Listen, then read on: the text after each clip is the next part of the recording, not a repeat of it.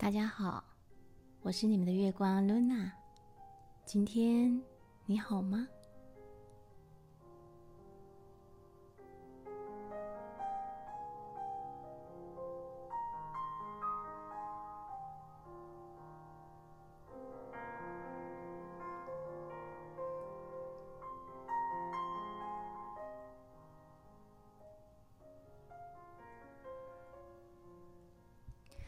当有人说做不到就是假的，做得到就是真的。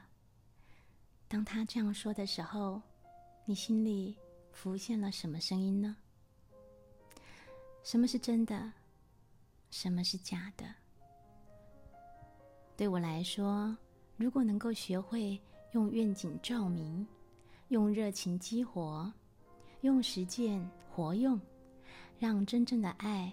有机会落地交流，也许跟真就靠得很近吧。所以，什么是真？真是做得到，让道理不只是死板板的口号，而能够深入的感受，能够重新觉知，开始改变自己，激活心里原来已经死气沉沉的想法。也能够开始练习转变自己过往的固执的想法和沟通惯性，然后练习改变自己的说话、表达、口气和态度。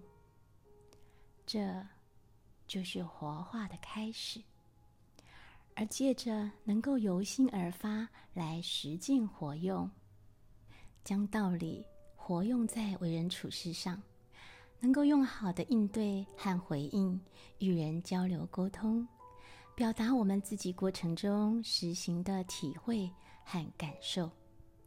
有了交流沟通，爱才有传递的可能。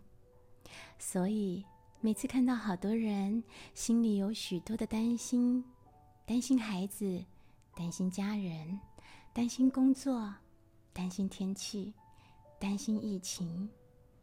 担心，担心，一堆的担心，永远也担心不完。如果意识到自己心中永远有这么多的担心的时候，不妨先花时间认识那个爱担心的自己从何而来，那些执念和捆绑从何而来。还有，当一个人感觉不到自我的存在，如果。连自己的问题都看不见，他的心中能找到信望爱吗？恐怕也是有难度的吧。你们能明白为什么人的心中要有信心、希望和爱吗？当我们心中有信望爱，当我们困在外面的世界的认知的时候，可以向内。去跟随他，修正自己，与他校准，不是为了改变世界，不是为了改变别人，不是在真真假假的问题里打转，不是在我对你错的对立的想法当中制造问题。跟随心中的信望爱，是为了做得到，为了帮自己的心。注入活水，改变心中的一滩死水，改变心中的失望、绝望与害怕，然后坚强自己的心，快乐自己的心，也让身旁的人能够感染到那一份快乐。当你善待了自己，也同时善待了别人。所以，信仰的内涵是神吗？世上究竟有没有神呢？神明在哪里？你看见过吗？见证过吗？信者恒信，一切都是自己的感受，不需要批评和否定别人的感受。世界上本来就是道法自然的，花朵为什么会开？地球为什么会运转？大地万物为什么能够欣欣向荣？天地万物的生老病死、共兴共荣，都有它一定的定律和道理的。所以，真正的信仰是拥有一种智慧，是对真理的坚信不疑。他已经没有了世俗交易时的需求，比如呢，啊，希望这种信仰给他带来好报，希望某种供养给他带来福分，或希望信仰为他消除疾病和灾难等等。真正的信仰是中性的，没有功利色彩，信仰本身就是目的地。真正的信仰者，对真理的追求和信仰不需要任何条件。所以说，真正的信仰者，绝不是生命的弱者，反而是心灵的强者。如果现在我们还做不到，没有关系的，那我们就要好好的再学习。再重新认识自己，因为只有做得到，才是真的明白，才是真的领悟。今天的故事啊，要来自彩铃分享的好文。为了让故事能在过程当中更流畅和更中正的进行，我做了一些幅度的改写。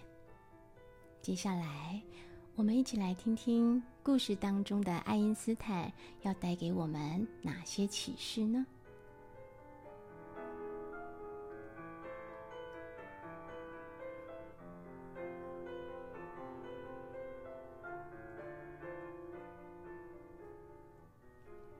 听说爱因斯坦重视两件事情，一个是幽默，一个是想象力。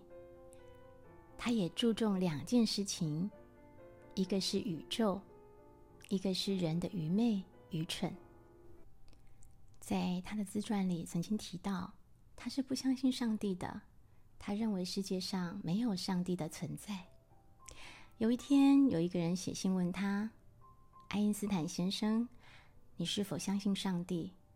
我已经在信上附上了邮资，请您在五十个字以内回答我这个答案。”爱因斯坦要如何回答呢？明明自己不相信上帝，但是身为世界知名的科学家，又是一个名人。如果他坦白回复自己不相信上帝，他要如何面对信仰上帝的教徒们呢？这些教徒未来又要如何宣传自己的信仰呢？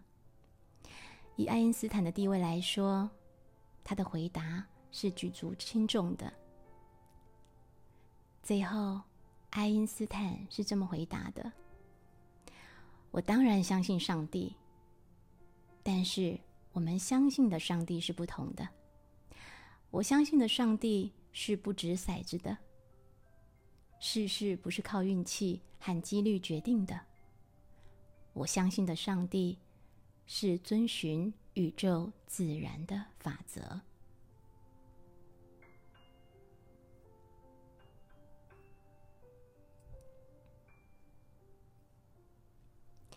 大家可以感觉一下，爱因斯坦虽然不相信上帝，但是他不会说别人信的上帝是假的。为什么呢？因为他相信的上帝是遵循宇宙自然的法则。如果他一句话否定了上帝的存在，那些相信上帝的人们要如何自处？毕竟信者恒信啊。其实就是有感受，而将其感受到的爱做得到就好了，何必一定要限制在宗教信仰里呢？就像是爱因斯坦虽然不信上帝，但是他还是可以给别人一句话：“我当然相信上帝。”爱因斯坦智慧的回答，点明了信仰的内涵，并不在于有神论或无神论。既然跟随了上帝，那就跟随上帝，一同遵循宇宙自然的法则。学习探究宇宙自然的法则，就像佛教的修行者跟随释迦牟尼佛，是为了学习佛法、学习解脱烦恼的方法一样的。明白了信仰的内涵，明白了相对论的对立痛苦，就没有了宗教信仰的对立，没有了神明的对立。更不会有人与人的对立，只有共同的兴趣。所以啊，神明是自己的感受，道理是自己的感觉，尊重别人的感受和感觉，在在都只有自己的实行和体会，自己启动之后的体会，自己。一定要知道的。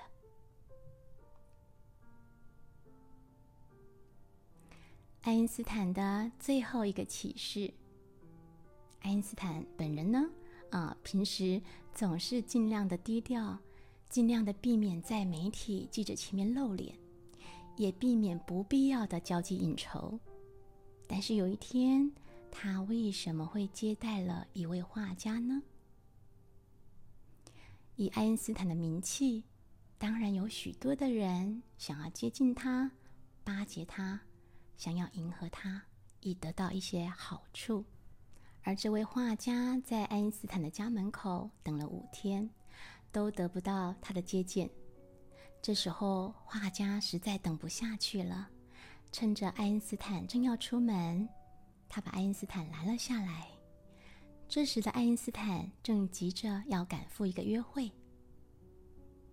画家开口说：“爱因斯坦先生，请听我说一句话。有什么事我可以帮忙的吗？”爱因斯坦相当的客气。现在的我三餐不继，身上一点钱也没有了，我需要画一幅您的画像。我的日子才能过下去啊！千万拜托您了，给我十分钟的时间，让我完成这幅画像好吗？故事说到这，你们觉得爱因斯坦会答应他的要求吗？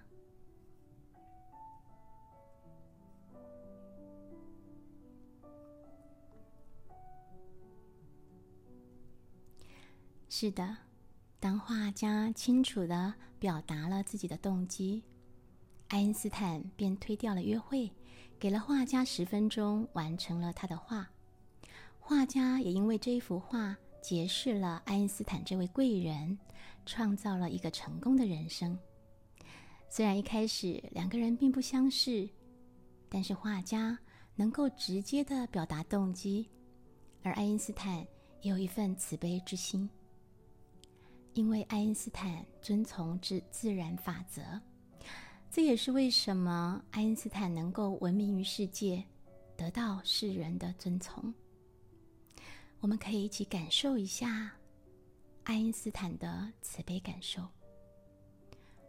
如果你我素昧平生，当我穷困潦倒的时候，你将如何决定是否要帮助我呢？这是一个值得我们思考和觉察的提问。信仰是一种道理，但不是我们的包袱，也不是我们的枷锁，更不是一种情绪勒索，不会用慈悲心逼迫我们做出选择。跟随信仰需要明白动机，用动机去改变心情，不会被心情。影响了动机，明白动机才是真正的慈悲。我们学习如何摆脱情绪勒索，学习摆脱挂在身上的限制和框框，学会明白自己内心真实的动机是什么，然后安定的付出行动。就像画家能够不畏人言的直截了当的。说出了自己求生存的动机，所以才找到贵人的。如果他只是一直想想，想象着开口之后的感受，想象着旁人的眼光，想象着爱因斯坦的反应好坏。恐怕每一个想想都会让他想了又想，想了再想，就是开不了口。贵人就算来到眼前，也如同远在天边。所以啊。这最后一个启示，让我们知道，原来要如何找到自己的贵人，就在自己的开口与行动中啊。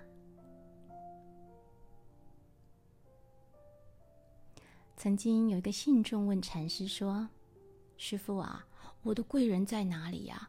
要怎么样才能找到我的贵人呢？”禅师说：“给。”无所求的给。如果能够找到共同的兴趣、共同成长方向的话，自然会遇到你的贵人。贵人不是你所想象的样子，有可能是老人，有可能是小孩，有可能是任何一个人，他也是你的镜子。所以，贵人不是在于外表。而是在你的心里。如果你的心底认为，人生这一件事情让你做了感到舒坦，觉得有意义，那就是贵人。那么自然就会带来一个大贵人的出现，那是自然的，不是求来的。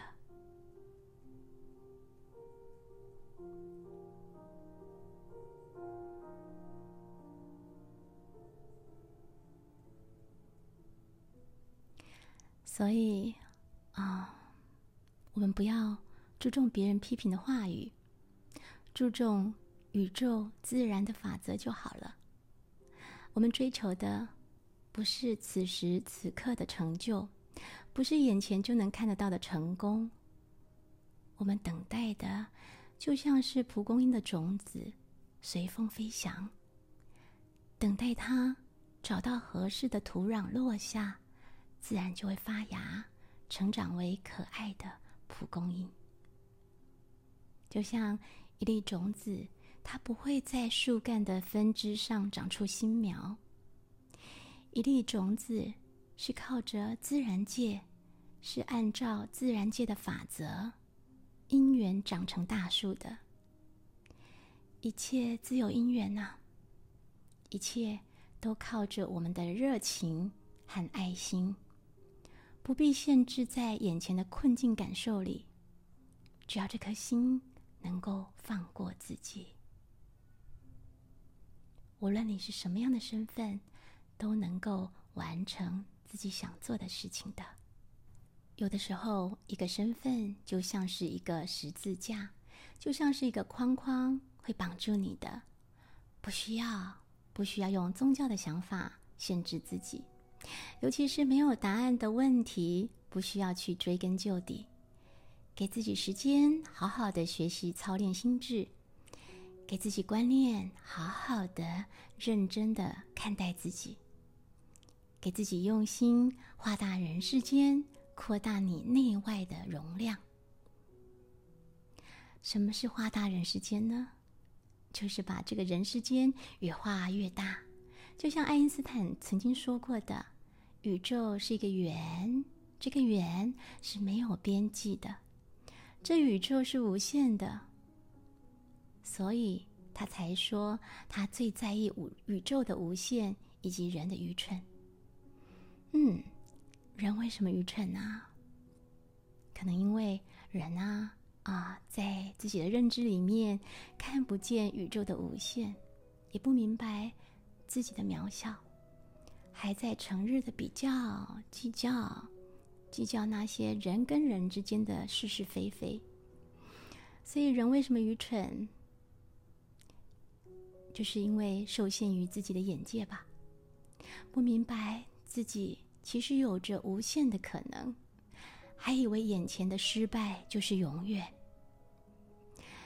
人为什么愚蠢？因为只看见因果的枷锁，却没有看见因缘转变的可能。花大人世间，循着宇宙自然的法则去看世界，就会发现这个世界有着太多我们不知道的故事。每一个人们都有着他们的故事，我们不需要追根究底，不需要去猜想别人的心思，不需要批评，只要知道自己的动机，明白自己的动机。所以，先要拯救自己，先要做自己的贵人，等待贵人，等待心境。学习什么是等待，学习做自己的贵人，用心等待，等待自己的心境，等待自己的看开。不知道要等多久，一切都是造化。也许老天要磨你，也许别人要磨你，也许是你自己要磨你自己，一切都是自己。